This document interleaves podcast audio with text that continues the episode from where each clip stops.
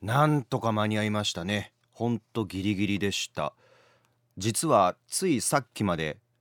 豊中市立文化芸術センターというところで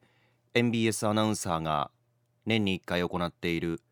朗読の舞台「琴の葉物語の世界2024」というものにですね私出演をしていました。朝の公演と夕方の公演とまあ2部制でそれぞれ違った作品を朗読するんですけど私は今日は朝も夕方の夜の公演も出てましてねイベント自体はちょうど今終わったぐらいかな。僕は夕方公演のトップバッター「嵐の夜に」という有名な絵本ですけれどもねこの作品で狼役を演じました。昼公演はですねまた違った絵本2つ。絵本というか1つは絵本1つは詩ですね、えー、そういったものを朗読していたんですけどもはいロンさんが今日夜7時からですので有公演の最初の演目出てすぐ豊中から大阪市北区茶屋町に、えー、急いで移動してきました。入社したのが2008年で私は基本的には全てのこの琴の葉物語の世界に出演してるんですけども、まあ、昔はねお話夢広場っていう名前のイベントだったんですけどとっても好きな仕事の一つと言いますかやっぱりね舞台でお客様の前で朗読をするというのはお客さんの反応も直に伝わってきますしお客さんが笑ってくださるところ時には目を閉じてぐっとこの我々が伝える物語の世界に浸ってくださるような様子そういうのも全部見えてるんですよね舞台から。でやっぱり普段している仕事とは違って物語小説であったり絵本エッセイ、まあ、そういったものを読むわけなんですが、まあ、今回僕は狼の役をやったりですね、うん、引き出しの中で、えー、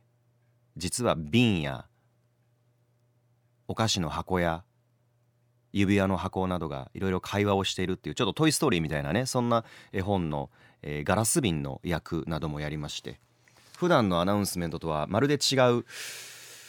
何というかな製法というか声色で自分とは違う人間になったり人間以外のものになってみたりだからガラス瓶の役とかは「俺は昔は大きなガラス瓶だったんだぜ」みたいなこんな声でずっとやってるわけなんですよ。こういうの結構楽しいんですよね。うん、声優さんとか役者さんとはまた違うんだけどアナウンサーというまあ声を使う仕事の範囲の中で自分たちがどういう表現をするかという。はい今年も無事に終わりました。若手からベテランまでね、え、出演をし昼公演、え、そして夕方公演、え、満席ということで本当にありがとうございます。もしかしたらうん行ってきたよっていう方もリスナーさんロンリーさんの中にいらっしゃるかもしれませんね。そんな方いらっしゃったらまたメッセージ送っていただけたら嬉しいです。じゃあ今夜のねロンリーサンデーはねそうだな。私がやった嵐の夜にの狼風に番組を振りたいと思います。この後の1時間はおいらにお任せでやんす。皆さんこんばんは。3月3日ひな祭りですね。いかがお過ごしでしょうか？38歳バツイチアナウンサーの私大吉洋平が一人でも孤独で寂しくても歯を食いしばって過ごすリスナーさんの皆さんと共に作っていく番組でございます。えこの番組では皆さんからの孤独にまつわるエピソードを募集しています。ロンリーエピソードですね。メールの宛先は大吉アットマーク mbs1179.com daiki chi アットマーク mbs1179.com X はアットマーク大吉1179こちらがオフィシャルアカウントです。Daiki chi1179 こちらがオフィシャルアカウント。そしてロンリーサンデー略してカタカナでロンさん。ハッシュタグロンさんでもぜひポストしてくださいね。メッセージをご紹介させていただいた方には着る岩盤浴 BS ファインでおなじみの鴨繊維からあったかサンプルリストバンドをプレゼントします。BS ファインは繊維の中の鉱石による遠赤外線で体を優しく温めてくれる新機能素材です。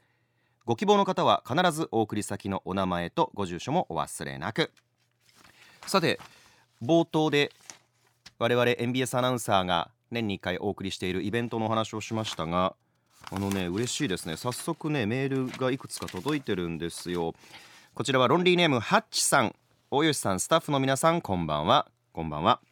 今日 MBS アナウンサーによる朗読ことの葉2024昼の部に行ってきました。毎回一人で参戦するのですがめちゃくちゃ楽しかったです。さすがプロですね。その世界に浸ってきました。パワーをもらったので明日からまた頑張れます。ありがとうございます。そして他にもですねこちらは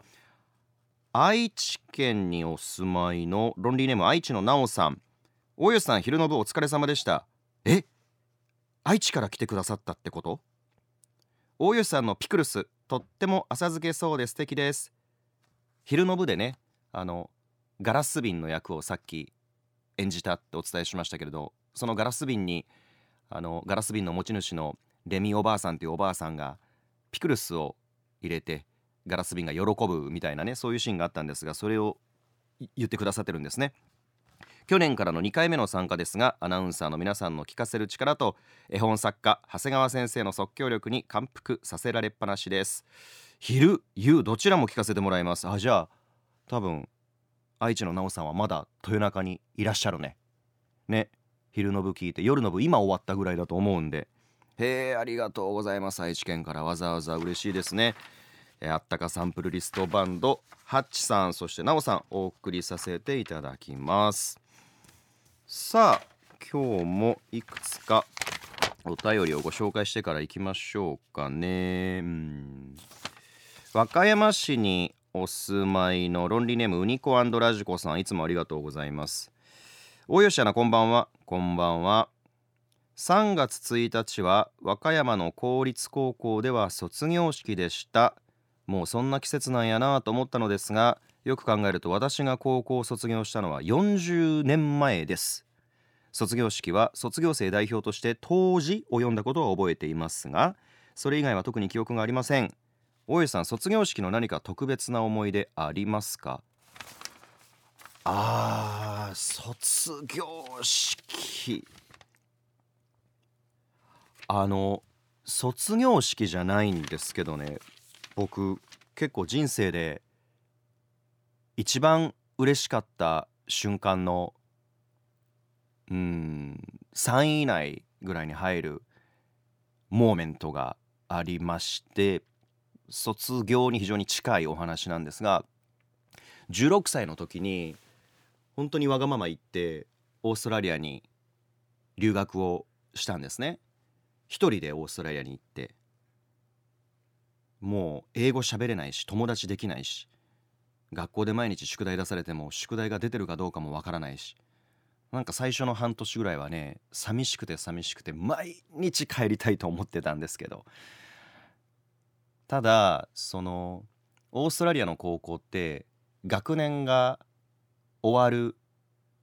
ごとにフォーマルっていう大パーティーがあるんですよ。アメリカの映画とかでプロムって聞いたことないですか？プロムは高校生が高校卒業する時の大パーティー。みんなタキシードを着てまあ借りるんですけど安く借りられるんでドレス着て。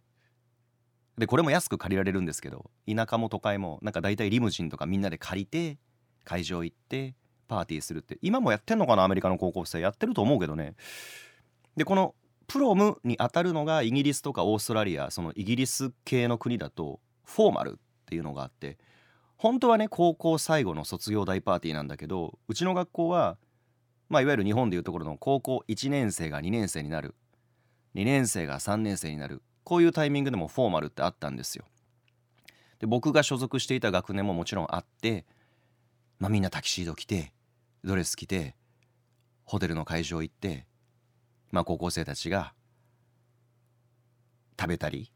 まあ、ジュース飲んだりしてでこの学年楽しかったねこの1年楽しかったねって振り返るんですけど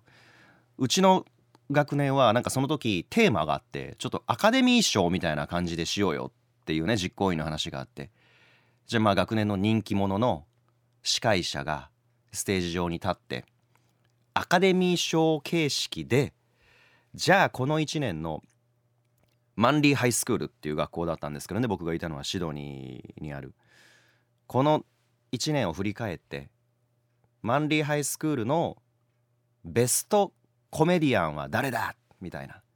一番面白い人は誰だみたいな。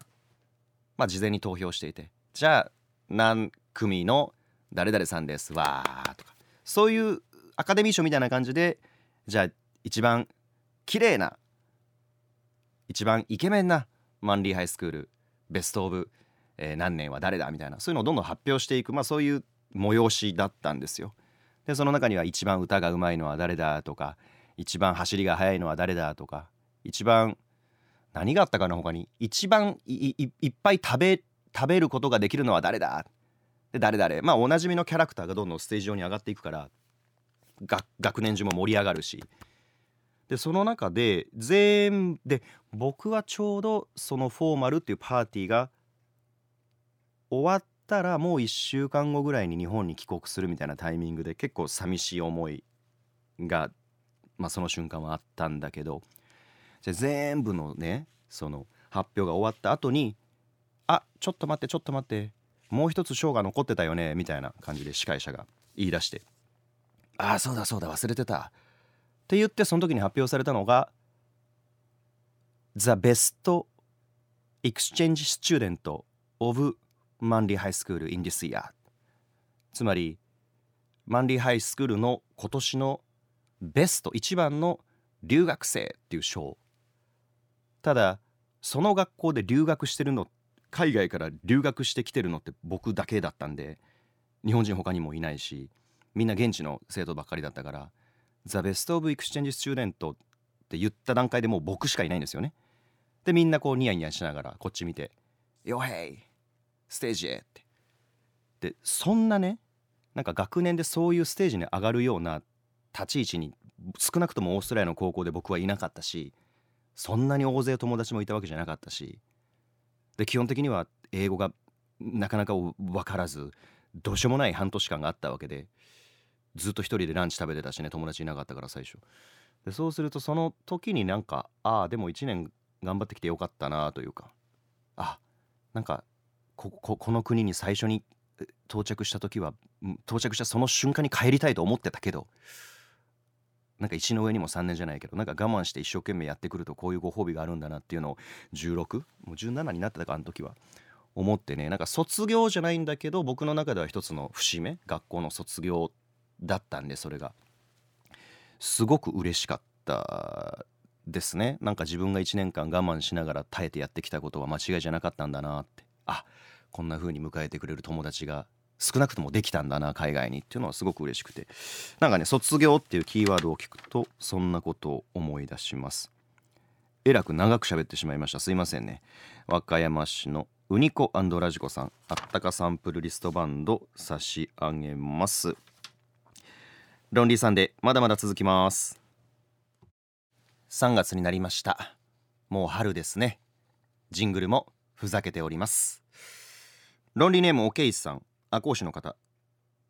およしくんこんばんは。こんばんは。先週は大谷くんの結婚のニュースに日本中が沸きましたね。そうですね。メジャーリーガー大谷翔平選手。大吉くんがアメリカで取材した時に何か気づいたこととかなかったんですか？ああドジャースのキャンプ取材でアリゾナ州フェニックスという町に僕は1週間ぐらいいて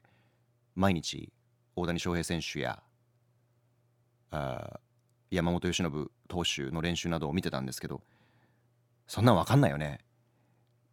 なんかいつもと違うな。大谷さんが歩くとそこにハートがファーって待ってんなとかないもんね。全然分かんないよ。番記者の皆さんでも気づかなかったぐらいだからただ一つあの思うことがあって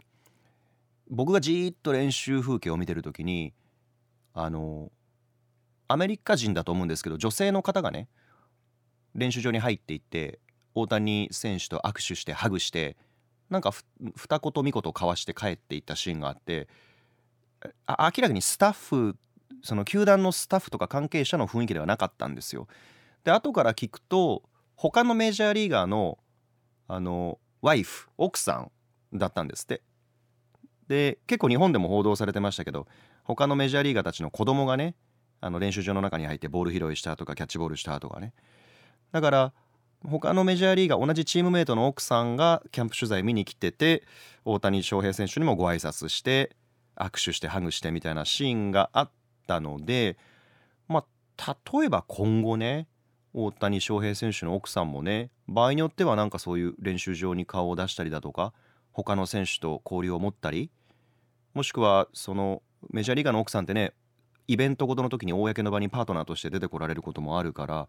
まあ、そういう可能性はあるのかなというのはあの取材をしていた時の記憶をこう振り返ると感じるなというのはあります。うん、でも本当におめでたいことですよね。えー、大谷翔平選手はもうこれでロンリーサンデーの仲間入りはできません。いやまあ別に既婚者でもねあのこの番組聞いていただいてもいいんですけれどもね。はい変なこと言いましたね。じゃあ早速今日もこちらのコーナーから参りましょう。一人でできるもん。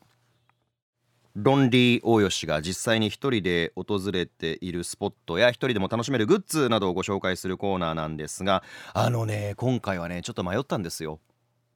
本当にしょっちゅう行っている私の生活のもはや一部だからここは。うんなんだけどその生活の一部の私が知らない側面というのを今週見るタイミングがあってあならばいいかと思ってラジオでご紹介します。今日はこちら。南国楽園酒場バリバール。大阪市は福島区にあるバーです福島駅 JR 福島駅から歩いてすぐの高架下に1階2階いろいろなお店が立ち並んでいるエリアがあるんですがその2階部分に位置するバーなんですね。まあ福島界隈ではもうバリっていう略称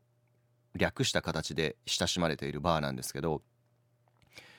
何年ぐらい行ってるかな？もう僕ここに通いだして10年は超えるね。余裕で超えるね。うん。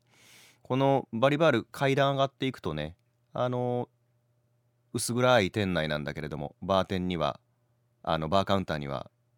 マスターが1人いらっしゃってまあお手伝いだともう1人入ってらっしゃることもあるけれどもまあ本当になんかバリ島のあの海沿いのうんなんかあんまり肩肘張らなくていい？気軽な easy going なバーという雰囲気なんですよ。でねあまりにお店が混んでる時はマスター一人でやってらっしゃることが多いから対応できないけれども人が少ない時は結構いろんな料理も料理メニューも充実していてこれがいわゆるそのバーで出される簡単な料理とかいうイメージではなくて割と本格的なパスタとかねあの煮込み料理とかね美味しいんですよこれがだから大阪市内で食事会があったりだとか、まあ、誰かと飲んだ後にフラッと一人で寄ってもう僕は大体ハイボールしか頼んでないけれどもでその後ちょっとやっぱりお酒飲んでるとね夜が深まってくるともう一回お腹すくじゃないですか。その時に、まあ、マスターの手が空いてたらちょっとパスタ作ってもらったりだとかしているお店なんですけれどもあの先日ね取材というかテレビのロケが早く終わって私はバリバールには割と夜遅い時間帯に行くんですよ。まあ言えば1軒目2軒目終わって3軒目とかいうタイミングで行ったりするんででそうするとその時間帯っていうのは福島界隈の営業終わった料理人たちが集まっていたりうん料理人だけじゃなくてすぐ近くのお店で働くいつもいる美容師さんがそこにいたりもうみんな顔見知りでバリバールで会うまあ逆に言えば何をしてるか僕はよく知らないけどよく会うので喋っている仲間もいっぱいいて。なんだけど先日その取材テレビロケが早く終わって福島であの会社の人との食事会があったんですよ。夜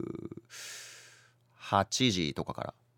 で僕6時半ぐらいの段階でもう福島界隈でたまたま仕事が終わってたから6時から空いてるんでねバリバールは基本的には。えこんな早い時間帯行ったことないけどちょっと行ってみようかなと思って行ってみたんですよ。そしたらねあの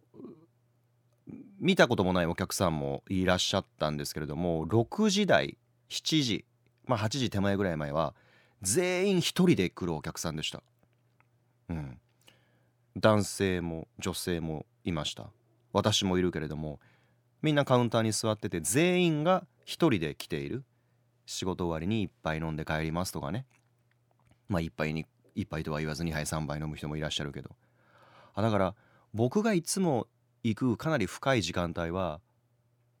まあ一人で来る人もいるんだけど結局その店で酒場、うん、なんか静かなバーというよりかはカウンター同士のお客さんがどんどんつながっていくような酒場で私が行く深い時間帯は結構みんながワイワイそれぞれに話している。それぞれに知り合いが常連がその時を楽しんでいるっていう雰囲気なんだけどあ浅い時間帯6時7時とかに来たらこういう一人でしっぽり静かに飲んでる人たちが集う時間なんだっていう。なんか僕ね前も言ったかもしれないんだけど銭湯とかバーとかってやっぱりその時間その曜日によって演者がガラッと変わる感じありません？家の近くの銭湯だとあだいたい自分が行く時間って決まってるじゃないですか。この時間来たら全身ピアスのあのお兄ちゃんあ今日もいるな。この時間来たら全身にアートが入ったあのおっちゃん 今日もいるな。あこの時間来たらあの小学生の息子さん連れてる若パパあ今日もいるなみたいな。大体同じような時間に同じメンバーが会話をするわけでもないけどそこに集う。なんかそこに安心感があったり自分の居場所があったりね。あバーも一緒やなあと思いましてね。僕が行くてっぺん回るような時間帯とはまた違う舞台がそこにはあって。へえなんかあんまりこの空気を潰すことなくこの6時台7時台のこの空気に今日は僕も浸ってみようかなと思って静かに僕も一人で飲んでましたでその時にまあマスターといろいろ話をしてたんですけれどもあの高架下なんでねバリバールってその店の上を JR がガタンゴトンガタンゴトンガタンゴトンって定期的に電車が通るんですよ。でそんなのも僕いつも深い時間帯に割と酒に酔って行ってるからあんま気づいてなかったなとかね私が行ってる時間は明らかに本数が少ないからそんなに気にもなってなかったなとか。ああだけど6時台7時台に行くと結構電車の音が響き渡るんだな。結構な頻度で。みたいなところに気づきがあってマスターにそんな話をしてみるとそうそう外国の皆さんはねあの列車の下とかにねバーやお店があるなんていう状況があまりないから特に韓国の方がびっくりされるっておっしゃってたねマスターは。結構日本人以外の人はこの高架下で飲むっていう感覚が楽しくて店の上を電車がガタガタ走ってるこの状況を外国の人はトレインバーって電車のバーであそこって言ってまた戻ってきてくれるよみたいな。へえそんなのあるんだ。あこれもこの時間帯に来たから気づけた生まれた会話だなとか思いながら。だからあのロンさんのリスナーさんたちももしご興味あったら是非行ってみていただきたいんですけどまあ行っても僕は多分ほとんどあのかなり遅い時間帯なのであの遅い時間帯は本当に正直あんまりおすすめしないかなというのが常連さんが多いから。ロンさんリスナーの話をロンリーさんたちに向けた話を。このラジオのリスナーさんもしお一人とかで行くんだったら6時台7時台。そこが結構狙い目。だいたいみんなが一人で来ててまあ会話が始まることもあるけど別に会話をしなくたって一人でしっぽり飲んでても変な雰囲気にはならないというかそういう時間帯だから。ああだから初めてバリバールにこの早い時間帯に来てこの時間帯はロンさんリスナーにぴったりの時間帯だなと思って、まあ、今回話をしようかなと思いました。だからその時間帯いても僕はいません。ほとんどいない。私はもうだいぶ深い時間帯に行ってます。もし見つけたら話しかけてほしいけど。ん？なんだかいつもと様子が違う大吉さんだなと思ったらそっとしといてください。いやまあまあ酔ってもね酔っても買わない。たただただもっと喋ってるだけ。もっと上機嫌にベラベラベラベラ喋ってるおじさんというだけなんですけどね、えー、今日は本当に私の生活の一部。ああともう一個言っておくとバリバルめっちゃ安いです。全然高級バーじゃない。ほんと安い。え本当にこれお会計合ってるっていうぐらい自分が飲んでる量に対してねお手頃バーなんで南国楽園酒場バリバール大阪市福島区にあります。もしよかったらお一人で早い時間帯に挑戦してみてください。大吉翔平のロンリーサンデーいつでもどんな時でも僕大吉翔平があなたに寄り添います。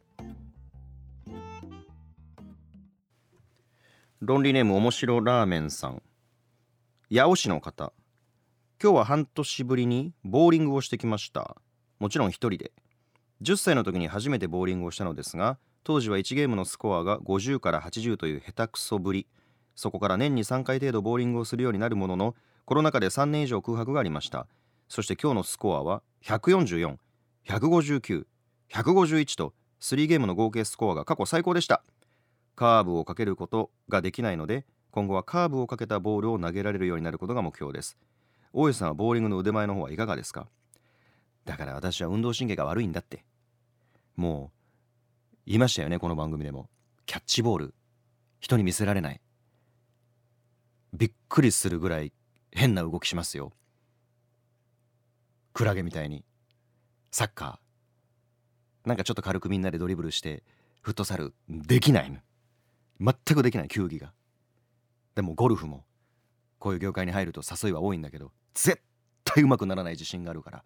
ずっと逃げてるし。うん。球技はほんとできないね。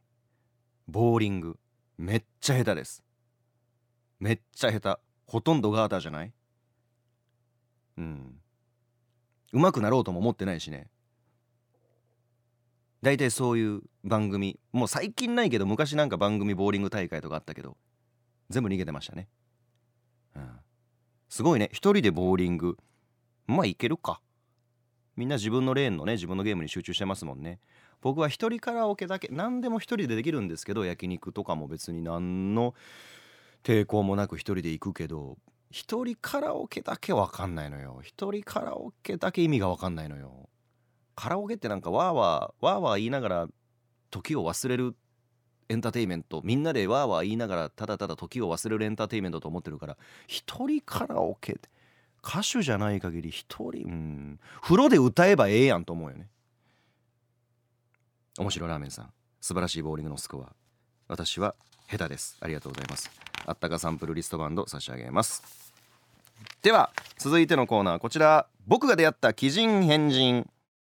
私がこれまでに出会った人たちの交流や、まあ、取材を通したコミュニケーション印象に残ったエピソードリスペクトの意味を込めてですね尊敬しているあ人生の先輩などをご紹介するコーナーですがもう番組も残りあと今日入れて4回、うん、最終回はこの人の話をしようって決めてる人がいます。本当にリスペクト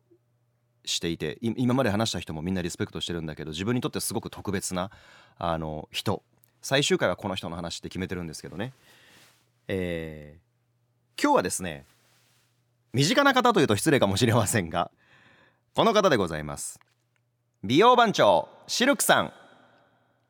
はい吉本の美容番長といえばシルクさん。もともとはね非常階段という漫才コンビを組んでらっしゃいました。シルクさんは MBS ラジオにも長らくご出演をいただいていますし MBS のテレビイベントでも大変お世話になっています。あの美容のもう美容家だからシルクさんはその本も出されてるしシルクさんが美容について語る教えるセミナーなどはいつまでも綺麗でいたい多くの女性の心をわしづかみにしているわけですよね。シルクさんまで行くと体内から自然に何かしらのものが分泌され胸元から自然にグレープフルーツの香りがするというね伝説がありますけれども。私は近寄ったことはあるけど嗅いだことはないので本当かどうかわからないんですがでもねシルクさんが歩いてらっしゃる姿なんか見ると本当にグレープフルーツやバラの香りがしてもおかしくないなっていうぐらい本当に綺麗でなんか綺麗でいい意味で妖艶で素敵な女性ですけど。シルクさんとはあのまあラジオもご一緒したこともありますしテレビのロケもご一緒したことあるんですけど一個シルクさんとのシルクさんとのっていうかシルクさんに関しても忘れられないエピソードがあってシルクさんって毎年ねすごく際どいカレンダーを出されるんですよ。もう年によってはほぼ全裸やんみたいなカレンダー。でも綺麗なんですよやっぱり。セクシーカレンダーを毎年出される、えー、で毎年私もシルクさんから送っていただいてもうこのカレンダーどこに飾ったらいいんですかって迷うのが楽しかったりするんですけども一回もう結構前なんですけど8年ぐらい前なんですけどシルクさんとグルメ番組のロケで淡路島に行くっていう機会があったんですね。でその時に淡路島でいろんな漁港でウニを食べたり海鮮丼食べたりっていうロケだったんですけどそのロケの直前に僕はテレビの別の番組の仕事でパプアニューギニアにロケで行くっていうタイミングがあったんですよ。でパプアニューギニアから帰ってきたら翌日ぐらいにシルクさんと淡路島ロケっていうのが決まっててまあ久しぶりにご一緒するタイミングだったのでシルクさんのいろいろ勉強もしなくちゃなと思って最近出された本とかねそのその時のタイミングでですよその時出された本とかあとなんかロケの話のネタにならないかなと思ってその直近に出されてたシルクさんのカレンダーとか要はシルクさんに関する資料をいくつか持って行ってたんですね。スーツケースに入れて。でまあ行き帰りの飛行機の中とかでそういう資料などを読み込んで帰国してからのロケに備えようと思ってたんですけどあの多分ね今もそうだと思うんですけどパプアニューギニアってポルノを持ち込むことが禁止なのパプアニューギニアという国自体にまあ基本的に外国へ行く時ってそうだけどポルノを持ち込むことが禁止でそれがすごく厳しいんですよ。でパプアニューギニアに入国する時に、まあ、抜き打ちで手荷物検査みたいなのがあってなんか僕その手荷物検査の対象になってちょっとスーツケース開けてくださいすぐ終わるんでみたいなことをね、えー、入国するタイミング税関だったかなのところでそんな検査を受けたんですよ。でまあ別に僕はポルノとか持ってきてないしまあ国に持って入っちゃいけないものなんて何も持ってないからまあ食べ物とかねたまに間違えて持って行っちゃって没収されるっていうケースは聞くけど何も考えてなかったらその担当者がさ結構怖い顔で「なんだこれは!」って「なんだこれは!」って スーツケースから出したのがさシルクさんのカレンダーだったわけですよ。え？いやあの女性芸人さんのカレンダーです。違うだろうって言って。バーって開いたらほぼ全裸のシルクさんがいてあまあ言われてみたら 言われてみたらえポルノ？これ。いや違うんですと。この人は日本で有名な女性コメディアンで今は女性のコスメとか美容の話をしてらっしゃる方ででも年に1回めちゃくちゃセクシーなエロいカレンダーを出す方なんですって言ったら余計向こうがわけわからんなっていうことになってね。いや確かに言われてみたらポルノだけどでもこれはその一つシルクさんのユーモアの中の笑いの一つだからってなんぼ言っても向こうが全然信じてくれなくて雲行きがどんどん怪しくなっていきでじゃあ調べてみてくださいとこの人のことを。Google でも Yahoo でもいいから。すぐ出てくるから。この人はポルノスターではないんですと。日本のお笑い芸人さんなんですと。っていうことを伝えて向こうが。じゃあ彼女の名前は全部英語ですよこれ。じゃあ彼女の名前は何て言うんだって言うから僕が Silk って Silk ってお伝えしたら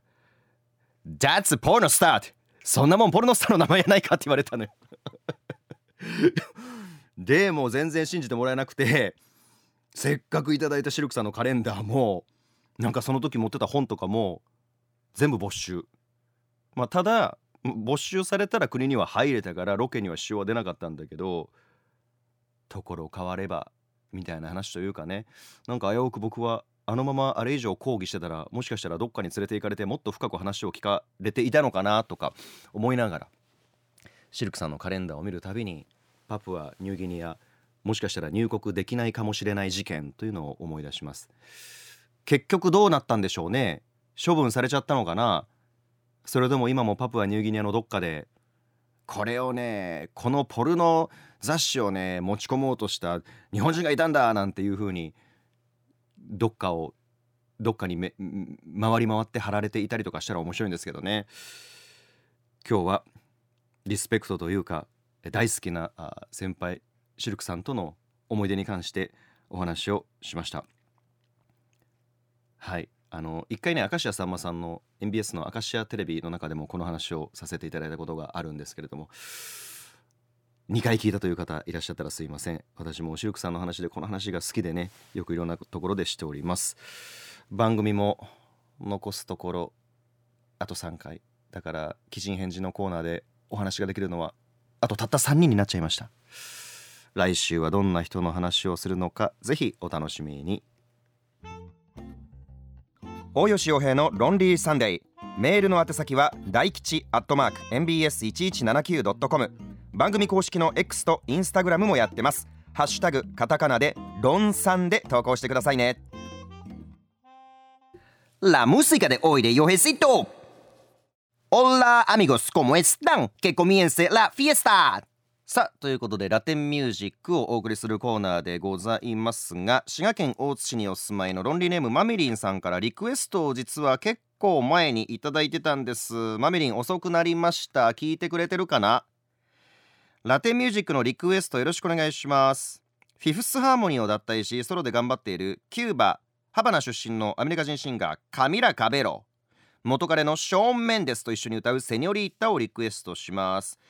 カミラ・カベリョかなスペイン語だと。カミラ・カベリョどっちかというと。あカミラ・カベリョってキューバのハバナ出身なの？僕マイアミ出身だと思ってた。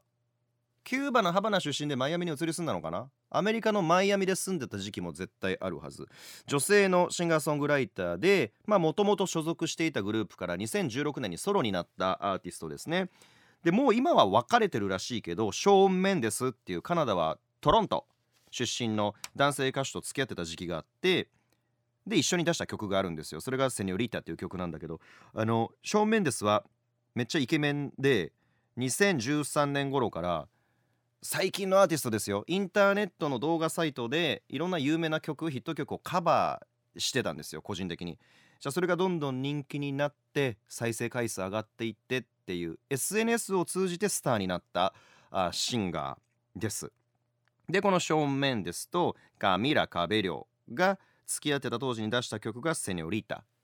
スペイン語で「お嬢さん」みたいな。ちょっとそこのお嬢さんみたいな「セニョリータ」っていう意味ですけどきっとこの曲はラテンミュージックそんなに興味ないという人でも聞いたことあるんじゃないかな。有名な曲だから。僕好きなのはサビの部分で「テレテテレテテテレテテテレテテレニャニャニャニャ」ってあれ多分「ラララ」って言ってるのか「ニャニャニャ」って言ってるのか分かんないけどもはや別にその意味はないんだけどなんかもうああなんかこう愛に愛に溺れて愛に狂ってもうなんか気持ちいいみたいななんかニャニャニャニャニャっていうところがあるんですけどそのニャニャニャニャっていうところで思いっきり頭を左右にビヤーって振るっていうのが僕は好きなんですけど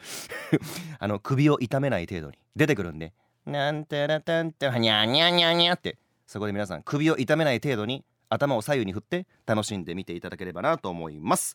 ではロンリーネームマメリンさんのリクエスト参りましょう。カミラ・カベリオエンショーメンデスセニョリタ。配信では音楽をカットしてお届けしています。気になる人はですねラジコのアプリで MBS ラジオ大吉洋平のロンリーサンデーをチェックしてください。今日は MBS アナウンサー琴ノ葉物語の世界2024という我々アナウンサーによる朗読の舞台がありましたのでロンさんもちょっと乗っかってみました。今のジングルは今日だけ流れるジングルでございます。もう一度聞きたいという方はぜひ配信で Spotify Apple Podcast、Google Podcast、Amazon、YouTube Podcast 各サービス配信しています。あそうだ。配信ジングル流れないんだ。じゃあもう今皆さん聞いたその記憶を焼き付けてください頭に、まあ、もしくはラジコだね。ラジコだね。ラジコのタイムフリーでぜひ聞いてみてください。今日だけのジングルでございました。そう今お伝えした配信もねぜひあの楽しんでくださいね。ただ音楽と。ラテンミュージックのコーナーとかはカットになっております。失礼しました。じゃあこちら参りましょう。傭兵の Lonely Bath Time。人肌